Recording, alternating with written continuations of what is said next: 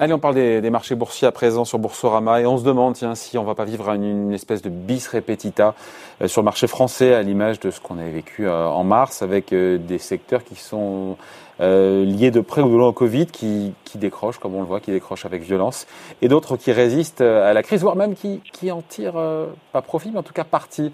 Bonjour Laurent. Bonjour David. Laurent Grassin, directeur de la rédaction de Boursorama.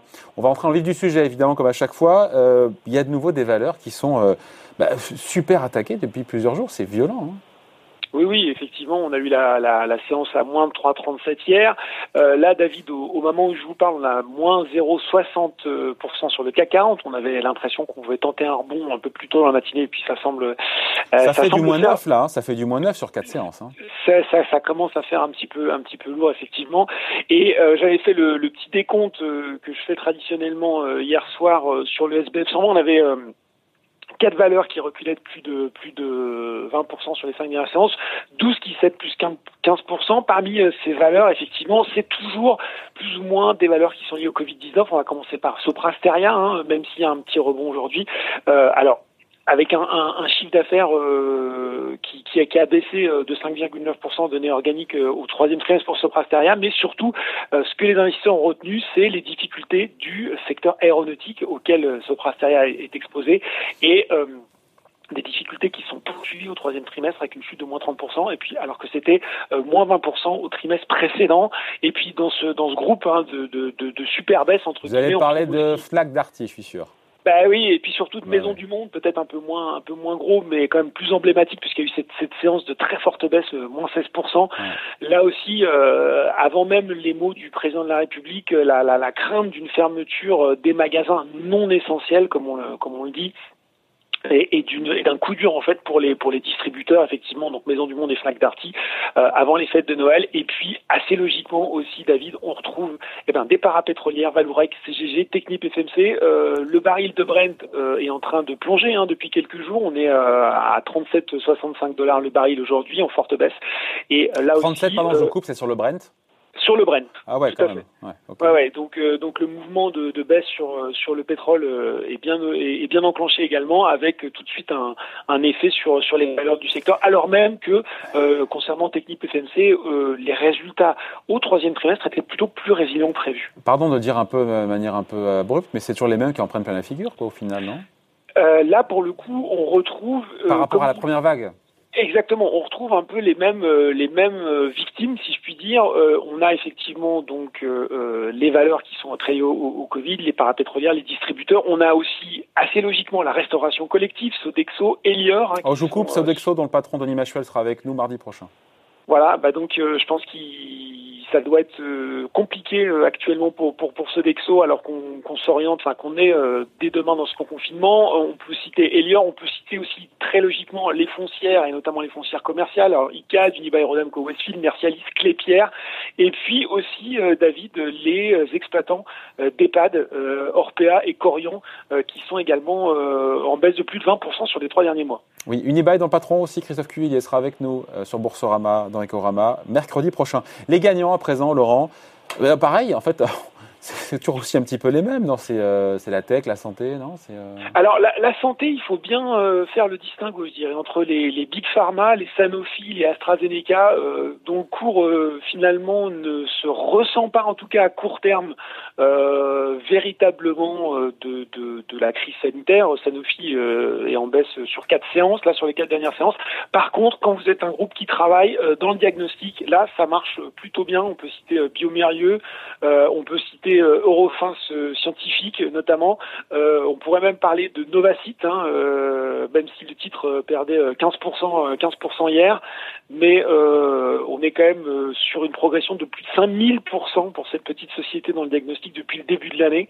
Donc là, effectivement, ça marche très bien. On pourrait également citer Sartorius Stedim, hein, fournisseur d'équipements de services à l'industrie biopharmaceutique. C'est plus 120% depuis le début de l'année, plus 45% sur les six derniers mois.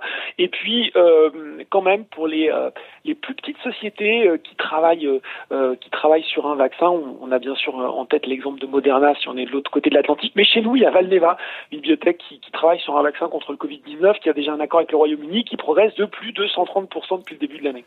Laurent, il nous reste la tech, évidemment, on y pense. Euh, la tech a traversé sans heures, bien au contraire, euh, cette crise, cette, cette pandémie jusqu'à présent. Et en même temps, quand on va chez, euh, on traverse un petit peu euh, au-delà du Rhin, qu'est-ce qu'on a vu?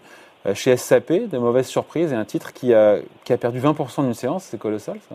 Hein oui, et ça, c'est toute la question que se posent beaucoup de gérants, économistes, observateurs en ce moment, c'est que va faire la tech aujourd'hui Jusqu'à présent, effectivement, euh, les valeurs les plus emblématiques, et si je pense notamment aux GAFAM, euh, ont traversé cette crise euh, sans, sans, sans, sans le moindre problème, elles en ont même profité. On voit bien que sur la tech française, ça bien résisté aussi, avec même de belles performances pour des groupes comme Worldline, comme Soitec, comme ST Micro. Et puis, on a eu effectivement ce coup de Trafalgar lundi euh, pour le, géant allemand du progiciel SAP, avec une, une chute de 21,9% quand même. C'est sa pire séance boursière en 24 ans. Euh, un groupe qui abaisse ses prévisions pour cette année, qui repousse ses objectifs de moyen terme et finalement qui tablait sur une reprise plutôt rapide de l'activité et une reprise qui est, qui est venue mettre à mal ces deuxièmes vagues de coronavirus euh, avec cette question, se dire finalement, est-ce que les valeurs tech vont pouvoir rester décorrélées euh, encore très longtemps des problèmes euh, de leurs clients, notamment dans le domaine publicitaire, notamment? Après, encore une fois, certains disent voilà deuxième vague de contamination, deuxième vague de baisse en, en, bourse. Peut-être qu'on est on est dedans. Et en même temps, on se dit c'est peut-être un en euh, comparaison n'est pas raison, mais puis la baisse de mars était plus violente que celle qu'on vit euh, actuellement. Mais ce ne serait pas un bon point d'entrée aussi, je dis pas aujourd'hui, mais euh, peut-être bientôt, pour ces, valeurs délaissées, massacrées, non? Il n'y a pas un truc à faire? Ben, Je pense que c'est effectivement toute la question que se posent les investisseurs aujourd'hui, de se dire finalement, on va pouvoir peut-être mettre à profit cette, cette baisse euh, commence à se positionner sur des valeurs qui sont euh, très attaquées et qui rebondiront euh, assez nettement, comme ça a été le cas durant la première vague? Alors ça, c'est effectivement possible. il faut quand même, on parle beaucoup de la date de sortie d'un vaccin. on voyait que au niveau européen, on annonçait quand même des tests dès le début de l'année, mais les estimations les plus, je vais pas dire les plus réalistes, mais quand même le, le, consensus se fait plutôt sur un vaccin au cours du premier semestre 2021, plutôt à la fin du premier semestre 2021. Euh, ça veut dire qu'il euh, reste encore beaucoup de place pour de mauvaises surprises concernant ce virus connaît pas, qu'on ne connaît pas très bien. On voit que euh, à l'heure actuelle, les prévisions des directeurs d'achat au niveau européen laissent augurer d'un quatrième trimestre qui va être mauvais, qui pourrait même être encore plus mauvais à, à, à, à l'issue des mesures qu'on a qu'on a annoncées un peu partout en Europe. Donc prudence, il y a moins de place pour les bonnes nouvelles puisque les actions euh, des différents États, la relance monétaire a quand même été assez largement, euh, euh assez largement euh, annoncée et entamée avec la première vague. On verra ce que va dire la BCE tout à l'heure. Euh, par contre, David, j'avais envie de terminer là-dessus. Il y a un pays, puisqu'on parlait des valeurs qui vont sortir gagnant de la crise, qui se décorrèle des autres en ce moment. Et vous savez le, le, lequel? Je dirais la Chine au hasard. Ben oui, ben oui non, mais c'est la Chine effectivement. Et, et, et en fait, un des marchés qui affiche la meilleure performance depuis le début de l'année euh, quand on euh, hormis le Nasdaq, c'est le CSI 300, l'indice euh, l'indice chinois qui affiche une progression de plus 16% depuis le début de l'année avec de plus en plus de gérants qui sont assez optimistes sur sur la Chine, d'autant que là-bas, eh bien, il n'y a pas a priori de deuxième vague à l'horizon. Donc peut-être que finalement en bourse, le salut sera à aller chercher du côté des valeurs chinoises. Bon, ben on finit là-dessus. C'est sportif comme le marché chinois, hein. puis il y a le risque de change, c'est pas c'est pas simple non plus. Ah, il vaut mieux y il vaut il vaut mieux y aller dans le cadre d'un fonds que d'y aller en tant qu'investisseur investisseur individuel, c'est clair. Pour éviter les déconvenus. Mais ça peut être une idée de diversification par les temps qui courent. Bon, merci beaucoup Laurent. Bonne journée. Merci David. Salut.